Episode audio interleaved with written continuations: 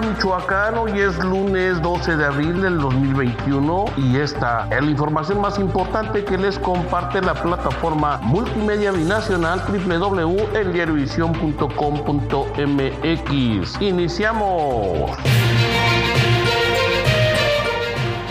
de que el Tribunal Electoral Federal regresó el registro a profesor Raúl Morón Orozco como candidato de Morena al gobierno de Michoacán, se registró un importante encuentro este fin de semana con liderazgos dentro del partido Guinda, de tal suerte que el profesor Raúl Morón Orozco aprovechó la oportunidad para decirles que no bajaran la guardia en la lucha por la democracia. Más adelante se dio a conocer que la caravana de la esperanza arribó a Tuxtla Tuxpan, Zitácuaro, Marabati hoy tiene previsto establecerse en la Ciudad de México para evitar que sean violentados los derechos políticos de Morón Orozco. La situación sigue avanzando y genera expectación entre los ciudadanos del Estado. Esto fue el avance.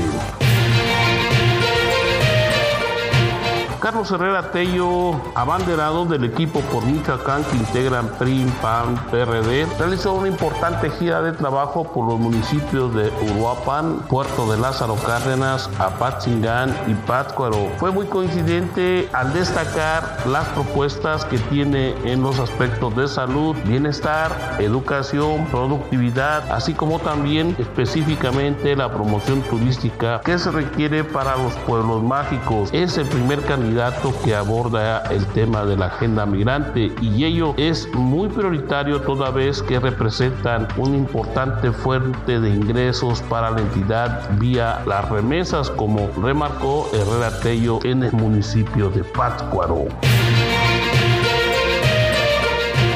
Hipólito Mora Chávez de Partido Encuentro Solidario visitó el puerto de Lázaro Cárdenas donde se dieron a conocer algunas diferencias con el líder estatal Eder López en torno al nombramiento de candidaturas a la Diputación Federal. La situación no pasó a mayores y el fundador de los grupos de autodefensa continuó con sus labores de proselitismo, mientras que en Zamora se reunió con empresarios y ahí reiteró la importancia de fortalecer a los microempresarios a los que están al día, a los que han resentido los efectos de la pandemia. Y señaló, otro mundo es posible si combatimos de frente la corrupción, porque ahí es donde se encuentra el gran cáncer que hay que sacarle al estado de Michoacán. Así de enfático fue Mora Chávez.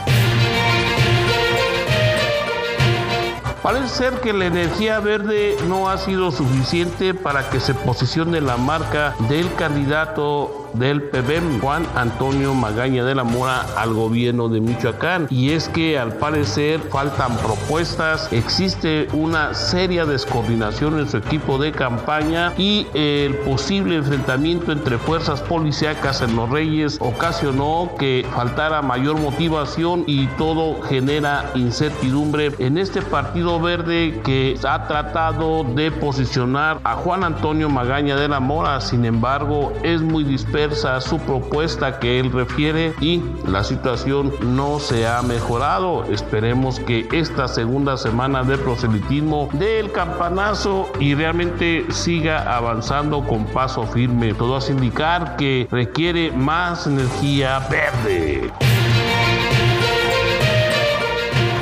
Mercedes Calderón García de Movimiento Ciudadano eh, realizó la primera semana de proselitismo con eh, pues avances en algunas cuestiones de propuesta respecto a la cuestión económica, pero hasta el momento eh, falta saber qué es lo que se plantea por parte de MC en los aspectos de salud, educación, economía, en fin, todo lo que compete al interés de los ciudadanos. Es importante destacar que Calderón García visitó los municipios en esta semana de Pátzcuaro, Taímbaro, Cucheo, Santana Maya y ha continuado con su recorrido en otras localidades. Eh, se espera que en esta semana pues refuerce un tanto la estrategia, toda vez que ha generado alguna expectación entre los michoacanos.